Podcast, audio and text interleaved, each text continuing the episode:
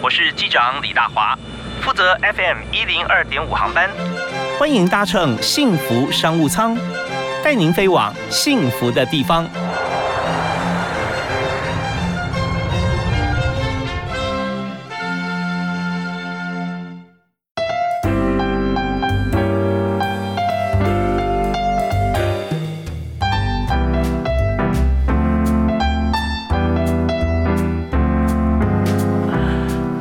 各位亲爱的听众朋友，大家午安啊，下午好！非常欢迎您在每天下午的五点到六点锁定幸福电台 FM 一零二点五，收听幸福商务舱，我是李大华。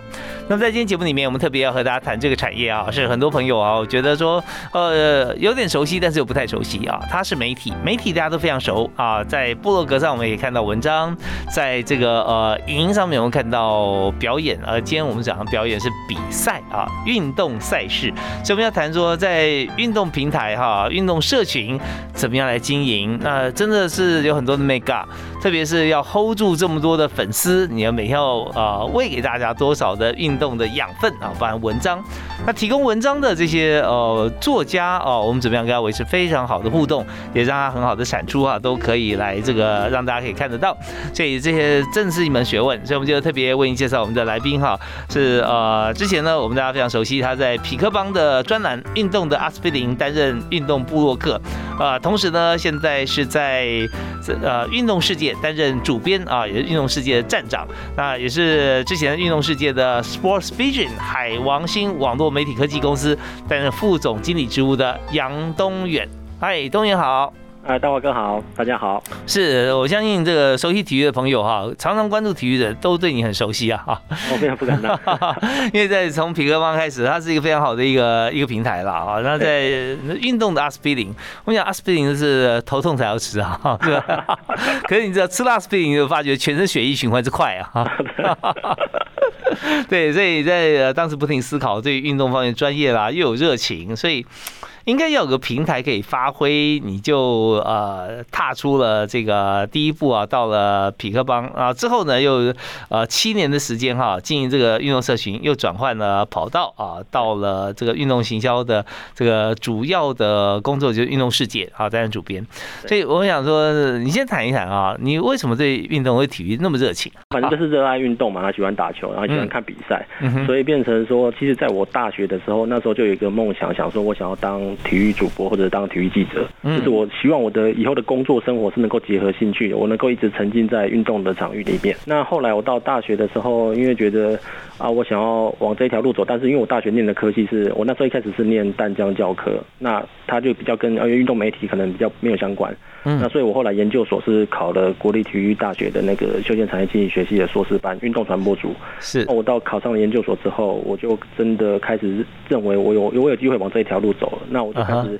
在那个期间，因为部落格刚刚开始兴起，所以我在那几年就开始累积了大量的运动的写作的文章，然后运动的评论。那后来就是累积很多部落格作品之后，然后就上加上替代一时期，我去当了那个左营国训中心的那个。体育替代役，所以那一年半的期间，就是有更多的时间可以好好的写文章。那加上可以接触到很多国手嘛，然后加上那个时候也刚好是啊王建民最最热潮的时代，比如说连续两年在洋基队拿下十九胜，然后我就是等于是只要有王建民出赛，我就会写文章，然后其他时间我就拿来写我热爱的篮球啊、NBA、台湾篮球等等。那也因为这样子写了很多文章，后来就是有受邀到中时电子报的部落格平台担任专栏作家，那变成说在写着写着的过程中，就慢慢稍微累积了一点点的知名度。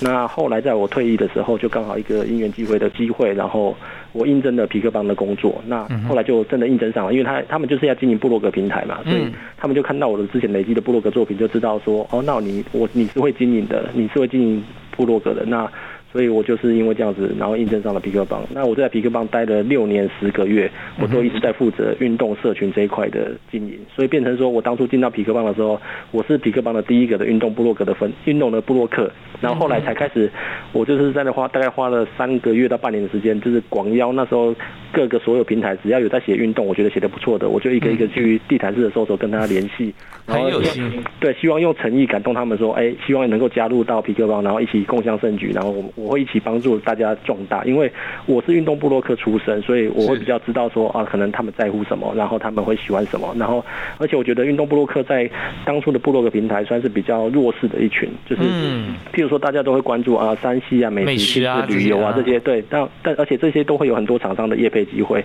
会有一些合很多合作机会，但是运动部落客他们就是纯粹的热情，我就喜欢分享，我就喜欢讨论球赛，我喜欢讨论一些话题，但是。我们其实没有办法有太多的商业合作的机会啊，那所以我就觉得没关系，我至少要先把这群人集结起来，那力量才会大。所以我那时候在皮克邦就有成立的专区，就是有运有皮克邦的运动帮，然后。就是把这些布洛克都全部汇整起来，所以那时候也有等于是一两百位的运动布洛克全部都被我挖角过来了，那就会变成因为这样子，所以力量就比较大。那那我们后来包含到后来成立的运动世界，就是也是一个更棒的协作平台之后，这些布洛克也都跟着我过来，所以就变成说到现在就有到一千多位的作者这样子。哦，真的很不容易哈，因为我们知道说这呃。你看，你你自己很有热情，然后要机缘巧合啊。那现在我们也知道说，在体育它的新闻也好，或者说它赛事也好，是众多影音媒体媒其中的一部分而已嘛，哈。可是它确实很承载着很多人的梦想。那你要做好这件事情，你要有哪三个重要的模式哈，或者哪三个 paper 来做？好，那稍后跟大家来公布一下。那当然，我们在这个阶段哈，我们要听歌了。我们要请今天的来宾，也就是运动世界的主编杨东远哈。好，来推荐一首歌曲给大家。我想要分享一首，这可能是年代有点久远，是二零零一年世界杯棒球赛的主题曲，就是任贤齐的《再出发》。哦，那我觉得运动迷一定都会很喜欢这首歌。对，这充满了动感跟画面哈。再出发，再出发。对，没错。啊，很非常好听的励志一首歌曲。我们听这首由杨东远来推荐给大家，任贤齐的《再出发》。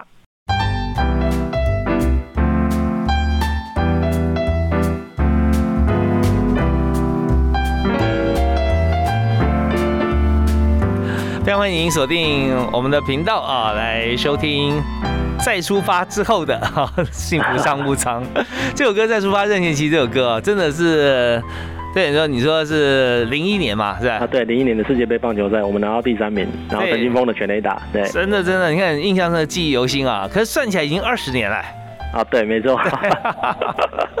可是我们知道说，任贤齐这这这首歌曲真的是很不错。那呃，把球迷的心紧紧牵在一起。那我们知道说，在运动赛事啊，其实在这个情绪啊，在音乐啊，啊，在气氛啊是非常重要的。那等到哦，我们用赛事结束，我们去分析，或者说我们盘前先分析，盘后再解盘。这文章出现的同时，怎么样能够真的把这个热情看赛事热情心牵在一起？所以在经营这个呃运动平台啊。或者运动的网站啊，或者部落格，你觉得它重要的呃方法有哪三大方法？那我觉得首先想要分享就是我们在经营这个平台啊，因为我们要先知道如何打造一个很好的写作平台给这些作者去发挥，所以我们一开始都会先严格筛选作者，因为如果没有好的内容、好的作者的话，他其实就会变成水准参差不齐，嗯，那变成说你想要传达的理念、你想要传达的价值观就会受到影响。你要先定义出什么是好的东西，那个价值到底是什么？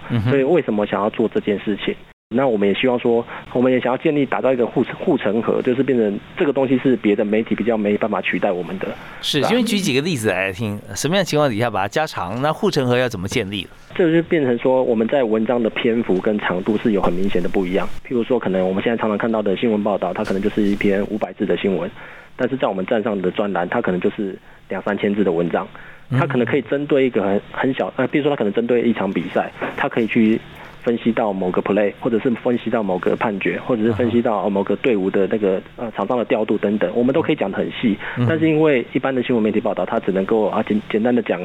结果，然后简简单的讲一下过程。我们这个平台是可以让各个运动对呃，比如说你可能对某个运动，无论是 NBA、MLB、中华职棒等等，你你对某个球队、对某个联联盟都很很专精的人，我觉得高手藏在民间，所以他们就会针对他们这可能。他很熟悉这支球队，可能已经熟悉了二十年了，所以他可以可以把所有的脉络全部兜得起来，他就可以写出一些很好的文章来分享这些有趣的观点。嗯，所以变成我们就会让这些作者有这样子的一个发挥的空间，让他们去尽情的分享。我们就是提供一个百家争鸣的一个好的平台，这样子。嗯哼哼。对，那变成说集结了这些东西之后，那我们就会开始去说，那我们要如何打造一个好的平台？因为它是最起码它的写作的那些平台，呃后台后台的机制这些都要做的很便利嘛，就是不能说让他们在发文上有太多的干扰。像他们发文的时候哈，就呃怎么样，他感觉是便利的。那嗯，如果不在你们平台上，他通常会遭到什么样的干扰呢？其实有新作者加入的时候，我们也会有一段的教学的一些过程，就是包含到呃可能会教他如何下标啊，如何用图片，那或者是如何文章排版等等。因为我觉得有些人在写作的过程中，尤其是现在新媒体啊，甚至社群媒体当道，所以很多人就写作会比较流于那种可能啊，我我都不用标点符号的，或者是我可能又都用一行一行一行一行的，那它就不是一个正式的文章的格式。那我们觉得要把这些很多新进的作者训练到，你可以写出一篇很正式的文章。它其实需要一些过程的，那变成我们就会去把我们的我们的 know how 都交交给他们，所以变成说我们也等于一直在培养更多的厉害的运动的编辑跟运动的作者出来，所以变成我觉得我们有在做一件对这个运动媒体圈很好的一件事情，就是我们培养了很多新血，然后先让他们加入这边，然后并且分享他们的专业，对吧？然后再让他们慢慢的往那个更更职业的地方迈进，就是啊，你无论是下标，你无论是文章的陈述，无论是文章排版等等，都会有一定的水准。嗯嗯是，所以我们知道说，在这个呃一个部落格哈，或者说一个平台要建构建构起来，让大家趋于同步或水准一致，它有一段漫长路要走啊。对，这是很辛苦的，而且通常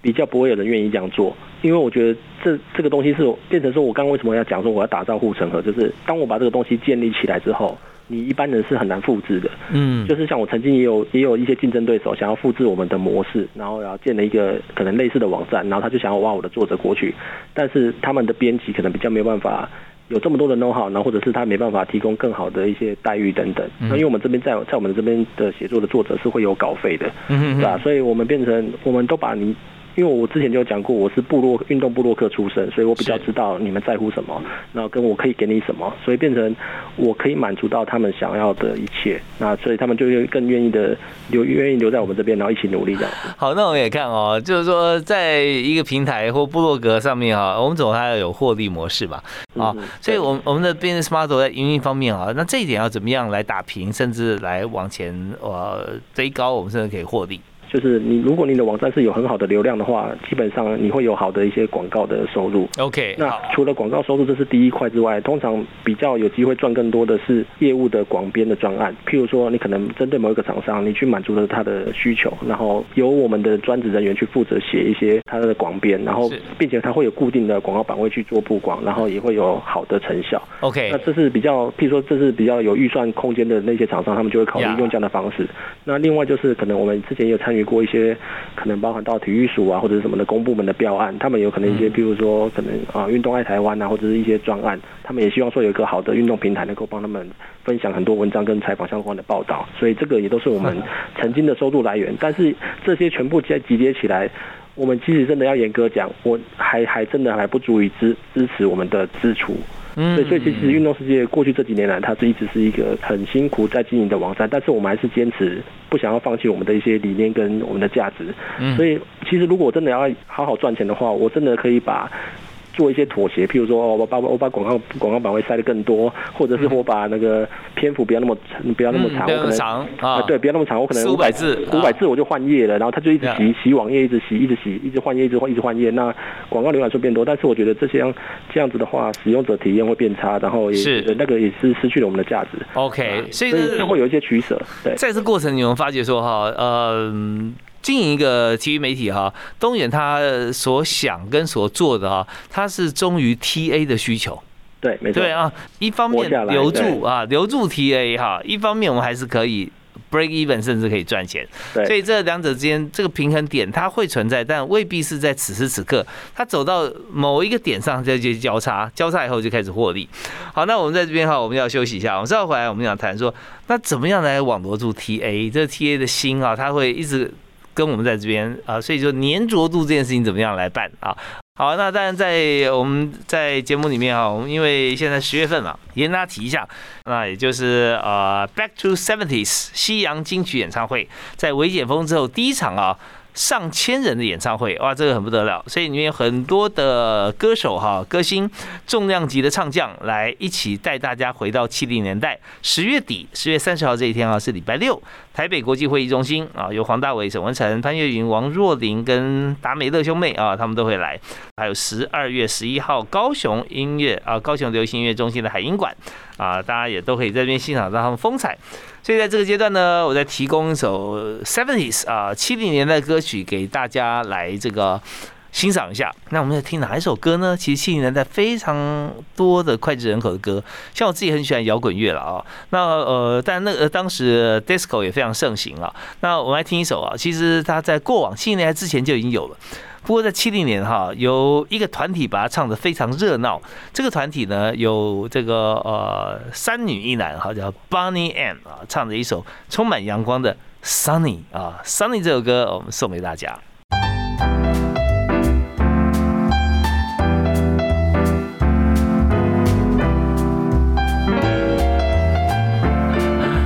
谈到体育方面哈，我们刚听到 Sunny 啊是 好熟悉的旋律，对不对啊？它的配乐啦、前奏啊都非常经典，而且有很多的歌曲啊会编曲的时候会以它为参考。好，那我们今天在谈到这么热闹的歌曲，但是配合热闹的话题就是体育赛事。那今天在我们节目现场啊，我们特别邀请在呃运动世界啊这个网站的主编啊，同时也是就是之前在匹克邦运动的阿司匹林哈担任运动部落客啊，为你介绍是杨东远。嗨，东远在线上，东远好。好，大伙哥好，大家好。所以，我们刚刚提到说，你一路走来哈，听得出来你谈的真的是如数家珍。很多地方哈，我们怎么样集合这些布洛克体育的布洛克哈，呃，文章的发表者啊，他去从他们的角度来讲，写非常深度的文章。其实文章有很大的作用，就是它不是告诉大家一件事情发生，而是它有很多教育的功能在里面。本本来不认识这个运动的，或不熟悉它中间的一些关键规则的，那我们都可以那个从这个呃文章里面可以知道。好，那我们现在谈到另外一点了，在这么好的一个平台上，我们希望这个平台它能够继续啊长长久久下去。当然，我们需要很多的资源啦啊。那可是你看布洛克在写文章，我们还要付费给他。呃，那但是我们现在从这样子的角度来讲，我们。有很多的赞助啦，好，或者说很多的广告，我们可以上面用流量来交换。嗯，那流量我希望越来越多，越多越好。可是我们的 TA 粘着度啊，就是我们最大考验了。啊，那我们怎么样来增加我们乐听人，我们 TA 啊，Target Audience 呢，对我们网站粘着度呢？回到刚刚我一开始强调的，就是你要有好的作者、好的内容，这是你一定要把持住的。那因为这些会来我看我们网站的读者，他基本上就是，呃，因为我们的那个后台都会看得到，然后包含到年龄层比较高，然后可能教育水准也比较高啊，或者是说包含到他，因为就是譬如说一般的可能年轻人会看一些新闻网站，但是他们就可能就比较不会看我们网站，因为我们网站的可能内容也比较深一点，所以会来看网站的就基本上就已经有些区隔了。其实我们的网站，因为像我们经营这七年来，我们这每一年的流量都是一直一直在提高，等于是我们是每年都一直创新高，一直创新高。现在在多少？呃，我们现在一个月会有两百万的访客。哦，一百一个呃一个月会有两百万的不重复访客，就等于是说啊，台湾的是有十分之一的人一定会看我们网站，是对。那而且他们回访的频率都是呃那个你一个月里面会造访十次以上的，就是占了一半以上，就变成说他那个深度的那个深度的那些粘着度的这些使用者，其实是比例是蛮高的。嗯嗯，等于是真正热爱我们网站的人，他其实就会一直回访。这也跟我们的作者的经营也有关系，因为我们作者他在写的文章写的比较久了之后，他会有自己的粉丝，他会有自己的读者，会愿意跟他互动讨论。OK，对，所以我们的读呃，我们的文章的底下的留言也都是要注册成为我们网站会员，他才能够留言的。那那因为我们我们不想要随便迁入一些什么，比如说 Facebook 的那个什么留言框啊，就是因为那会有很多的可能免洗账号，他就会来攻击你。那我们会觉得我们认为留言的每一个留言都你应该要能够为自己的留言负责，所以我们的还有一个机制是，我们的读者留言之后，他不能删除留言。对，所以变成说，如果你讲了些什么不好的话，或者是你认为呃有一些人身攻击等等，哦，你都要为你自己的言论负责。对，所以这方面很重要，大家就会知道说，他要写的时候要要慎选他的文字。对对对，然后这这真的是要正正向的讨论的，所以这变成说，我们都把我们一些价值观是放在我们的机制里面去做设定。意思这个网站是玩真的啦，不是说随便来看一看，互动一下，写两句，啊好哎，呃不错呀，酸名酸酸就走了，不会啊，大家都是真的要想要表达才会来写的。对，所以如果你想要跟作者有互动，甚至你想要跟作者比战的话，你就真的要提出你的论点。那你要真的能够为自己的论点站得住脚，对吧？所以有时候可能有一些读者他就会来来攻击啊，那他就会来留言的时候，我们就会觉得这种这种留言，我们也会跟作者教育来，变成说啊，你要你自己也要稍微会分辨一下，说那哪些读者你可以继续跟他互动，那哪些读者你就当做没看到了，因为他就是摆明就是来攻击的。好啊，那我们就今天从这个东演的口中，我们知道现在呢。呃，以运动世界这个网站来讲啊，现在有个双十效应哈，就全台湾呢有十分之一的人每个月都会来看啊，那其中呢又来看呢多半每个人看十次。啊，对，所以十分之一跟十四，哦，那我们就希望说能够再往上走的话，我们会更加突破。所以我们在下段回来的时候，我想请东远跟我们来介绍一下哈，就是说最近有没有，尤其是在奥运过后啊，那呃或者奥运当时有没有什么样案例让你印象非常深刻，在呃掀起的这个热潮，或者说突然有很多的这个陌生访客，也许第一次来的哈，就变成我们的会员。好，我们休息一下，回来谈。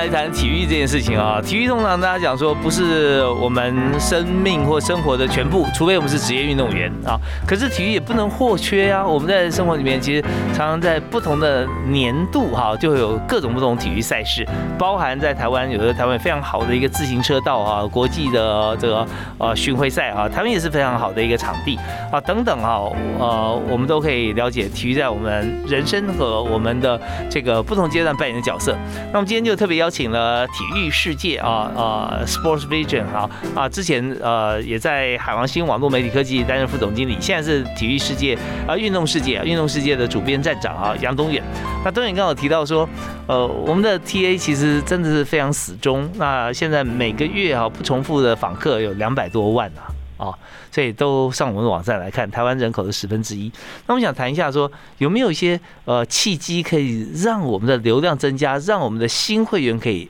增加？那以奥运来说哈，有没有这些例子？其实今年的奥运真的是天时地利人和嘛，就是非常我们有非常好的成绩，然后也刚好没有时差，所以变成说大家在观赏奥运期间的这这段时间，那无论是社群涂鸦墙啊，或者是我们的网站，都有很大的流量的成长，因为大家都会关注这些台湾的选手嘛。我们就也因为奥运的这段期间，那加上我们站上还是有整理一些奥运相关的，不论是呃比赛的成绩或者是出赛的时间的一些懒人包的资讯，所以变成说方便大家很容易的去查询说啊哪个选手要出赛，或者是他的选手。我们最新的成绩是怎么样？那变成在这段期间，那个搜寻的流量就就蛮多的。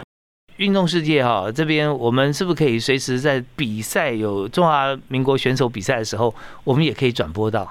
啊，没有转播这个是没办法，这没办法。我这边也要呼吁一下，就是大家要尽量支持那个真的有在合法授权的，比如说无论是艾尔达体育台啊，或者是这些，就是真的合法授权的这些单位。哎，无论是体育媒体、运动网站，这些都是很辛苦的，需要大家支持的。所以，所以那个艾尔达体育台，我记得之前他们的执行长也有说过，在这一段期间，那大家愿意付费订阅的，就算你只是买一个月的都好，就是他们已经大量成长。是，所以我就觉得在这一段奥运期间，大家都有，只要是运动媒体的从业员，应该都有获得一些什么东西这样。OK，所以在这次里面算出来，就有哪几项运动哈，呃，也许都是指标性的运动，它的这个点阅率会特别高。我们网站的话，一开始是以篮球、棒球为主体，嗯，就是找职业篮球、职业棒球。是。那在奥运期间，因为有些，比如说，无论是呃羽球啊，或者是我们的桌球，那这些因为。平常可能比较没什么人写这一类的文章，但是在奥运期间又开始，我像我譬譬如说我们的那个黄金男双，然后跟戴志颖的赛后文章，我们都有很多的报道，很多的分析评论。所以在奥运那些这段期间，那甚至还有包含到走岛也有，所以这段期间这些比较原本可能相对比较冷门的一些运动，我们就开始流量也有提升。但是基本上平常常态的时间的话，我们就还是跟着职业运动的赛事走，所以篮球、棒球会占了我们网站大概八成的流量。OK，那但还有另外一点啊，在网站上操作的朋友啊，大家都很熟悉，就是 SEO 啊。对。那如果说我们现在是以网站形态为主的话，就希望说。搭着热门关键字往前走。如果说今天搜寻小戴，或者戴之颖，或者呃林洋配，那这时候我们是不是可以用这个 TKD 的方式来操作？The title 啊，description 啊，以及 keyword，然后让我们的文章可以跑到第一页。啊，对，因为其实我们的 SEO 做得很好。对，所以就因为像网站的流量来源有分成四种，一种是直接造访，一种是 SEO 就是网络搜寻，那另外一种是就是社群平台，那另外一种就是外部连接。那所以我们的 SEO 的搜寻流量都占了网站的大概三分之一，嗯，所以这算是已经很大量了。那甚至在奥运期间是占了快到一半，就是表示说在奥运期间只要搜寻跟奥运相关的文章，其实很多人都是连到我们网站来看的。对，这不容易，因为有很多的媒体啊，对不对？报章、杂志、电视，那但是大家会点到你们这边，然后来看内容的分析，而这不容易啊。对，因为我们有一个很强的技术团队在优化这一块 SEO 的那个那个个成绩，所以变成说哦，我们就会强调哪些要去改进啊，然后哪些要去再优化的，所以变成只要能够搜寻到相关的关键字，那通常在 Google 第一页都会看到我们的文章。那所以相对来说，我们也会去教育作者说，你的文章标题一定要有关键字，无论是球队名称、赛事名称，或者是那个那个球员名称等等。如果没有关键字的话，基本上你就吃不到 SEO 的流量，对，更可惜。所以这每每一位呃这个呃合作作者啊，来上文章的时候啊，他自己看一遍，同时我们在编辑方面啊，也会帮他来核对一下。对对对，没错。对，怪不得哈，在这个呃重要运动赛事之后啊，你们每次都有成长哈，真的是很棒。好，我们这边再休息一下，稍后回来我们还有一段时间哈，我们来谈谈看，就是说在这个过程里面，你看你是从一而终啊，从这个当 退伍退伍之前哈，到现在你都 focus 在运动赛事的一个报道跟推广。那我们想说，现在公司的人数啊多少人？那是不是还缺人呢？啊，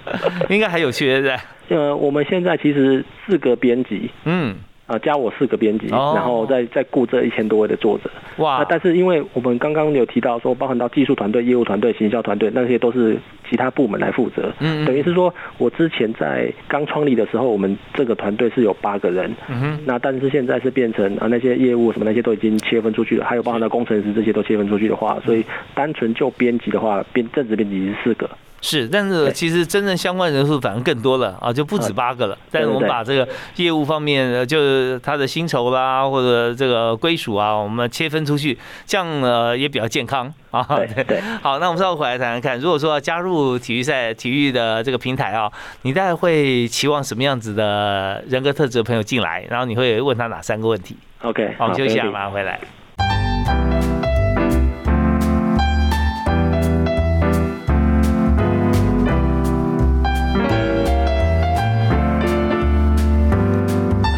好，我今天在谈体育方面哈，跟大家息息相关的部分。我们谈很多经营面，也就是说，要架设一个体育网站要做得好的话，当然了，我们的文章非常重要，还有就搭着顺风车，也就是各个运动赛事啊。所以搭顺风车也不是说跟着他走就好了，我们要配合他，出了很多非常经典的文章跟甚至图表啦、哦比较啊这些 knowledge，让呃所有在上面的一些 TA 被满足。所以今天我们就特别邀请。运动世界的主编哈杨东远站长哈来和大家来分享。那东远，我们刚刚有提到说，呃，在这些在这几个过程当中啊，我们有很多的这个呃心得了哈。那所以我们现在也缺人啊，我们希望更多的好朋友能够进来帮我们经营规划啊，还有一些这个作者的配合。那你现在需要什么样职能的同事呢？在我们的面试过程中，其实我都会先准备一些问题，然后他们会先简单的回复。那回复完，我大概就会先刷掉一半的人。对，那这有些问题就是我第一个问题一定会先问，先问为什么？就是你为什么会想要来经营，想要来应征做运动世界的网站编辑？嗯，那如果他能够回答得出来为什么，那这就会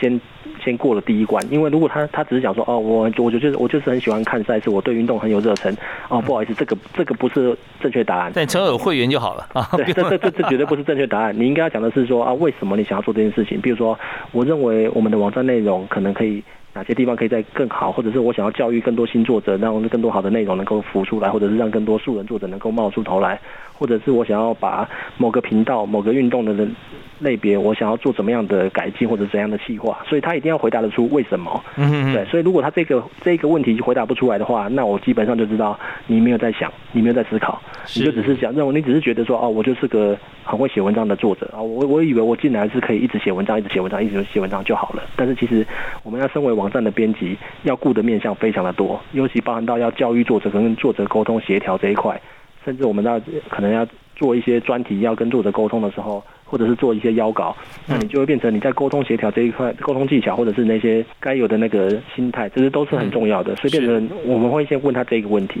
接着我们再问的话，第二个问题我们就会讲说，就是如果你是身为频道的经营者，那因为我们作者群的那个很多的个性啊，或者经营理念就是也五花八门嘛，嗯，那变成说如果你要经营这些作者，那你会用什么样的方式来经营他们？这都是一些比较编辑细节面的问题啦。嗯那另外我还有些会牵涉到，我想要问他个人曾经，譬如说遭遇过哪些挫折，那这个也是我会问的问题。那因为我我想问这个问题的重点是，我觉得运动。这个运动赛事在这过程中，我很强调的是那个不断尝试的过程，不断挑战的过程，所以一定会有经历到很多的失败，一定会经历到很多的挫折。但是最厉害的跟最棒的运动家精神，不就是在这个过程中你能够继续的勇往直前？所以如果这个应征者他回答不出这个问题，他认为说他没有走出来，或者是他可能有些问题一直困着他的话，那我会觉得这可能就是比较可惜的部分，对吧？所以变成我说我会在这些问题的过程中，就慢慢知道说他是怎样的个性，然后以及他。有没有具备具备一些编辑的 know how 等等？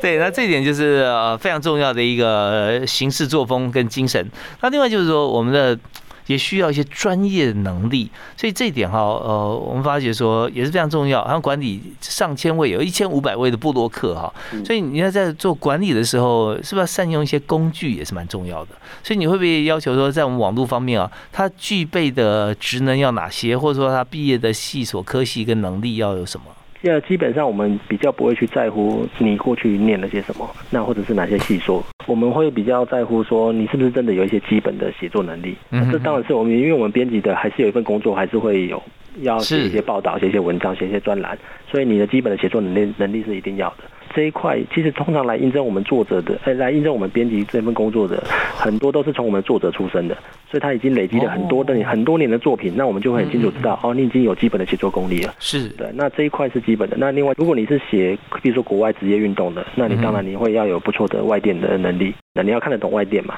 另外就是在跟作者沟通的时候，我们其实会，我们不会去限制说你一定要用哪一种沟通的工具。譬如说你要你喜欢用社群平台，你喜欢用 email，你喜欢用电话都可以。基本上我们还是会希望你在跟作者沟通的时候，你的那个心态要摆对，就是等于是你是来你是来服务来教育作者的。好啊，但是我们知道说这个工作非常吃热情哈。啊，对对对。那还有就是说工作的待遇这方面啊，有没有一个 range？对啊，我曾经听过一个让我觉得很失望的，就是啊，曾经听过一某个运动媒体，然后他们开给新鲜社会新鲜人的待遇是二十五 K，那我们就会觉得哇，这个真的是在消磨热情，就是 虽然说你会觉得好像哎能够有进来。运动媒体上好像是个梦寐以求的，对运动迷来说是个梦寐以求的工作。嗯，但是我认为该有的专业职能跟该有的待遇条件还是不能太差。所以基本上我们的在我们的公开的那个应征的说明，我们也有写到说，让我们的待遇基本上起薪就是三十五到四十 K。哦，对对，会依照你的专业的条件，因为我我认为要当我们的编辑是有，呃，其实这是很高难度的。我们不会只是把它当做是一个你是来实习生啊、工读生那样子，你只是一个免洗块，然后就是啊觉得年轻的或者是一些比较便宜的，我就把它一直一直。换一直换就好了，但是我们希望说真的能够找到的是一个符合我们网站的，跟也符合我们这个呃是团队理念的。那他真的真的能够一进来，他就能够一起一直一直跟我们努力下去的。OK，我们今天非常感谢那个东野接受我们访问啊，最后一点时间是送给大家一句座右铭。好，那这也是一我一路以来影响到我很深的一句话，就是如果你够坚持，好事就会发生。因为我觉得很多人放弃的太快了，你应该要对你喜欢的事情要再多一点坚持。你先不要去理会说啊，可能你的亲朋好友跟你讲的讲了些什么，但是你自己要先知道你为什么要一直坚持做这件事情。嗯，因为我我呃很多年轻人会觉得说啊，我找工作的话一直换工作是不是不好啊？但是我认为，如果你在换的过程中，你都一直知道你自己的目标到底是什么，你就算前面五年很辛苦，但是你可以可能。换来后面三十年的快乐时光，因为你真的知道你想在做的事情是你热爱的事情，对吧？因为你既然做别的事情，你都会可能会失败，你为什么不做热爱的事情呢？是，对吧？对啊，所以就是一定要能够坚对自己的热爱的事情要能够多一点坚持，就是如果你够坚持，好事就会发生。哎，真的不错哈！如果你够坚持哈，好事就会发生。所以现在如果没有好事发生的话，哎，表示你再坚持一下，它是有机会的啊。对，我们也这个。祝福啊，在运动事业方面啊，呃，我们的站长杨东远哈，在这边可以越做越好。我们也相信一定是的啊，一千多位这个资讯提供者，而且从这边还可以变成我们的同事啊。那特别是也欢迎大家可以上这个运动世界的网站，试试眼睛视力的视啊，你去看它啊。运动世界上面有很多缤纷的一些像是呃内容讯息啊，还有一些含金量高的一些文章啊，都欢迎大家来参考。好啊，那东远，我们今天节目进行到。非常感谢你参加我们节目，谢谢谢谢谢谢哥，谢谢，祝福大家啊，能够这个呃身体健康哈，这个多看运动赛事啊，然后也多运动。好，我们下次再会了，好，再见，拜拜。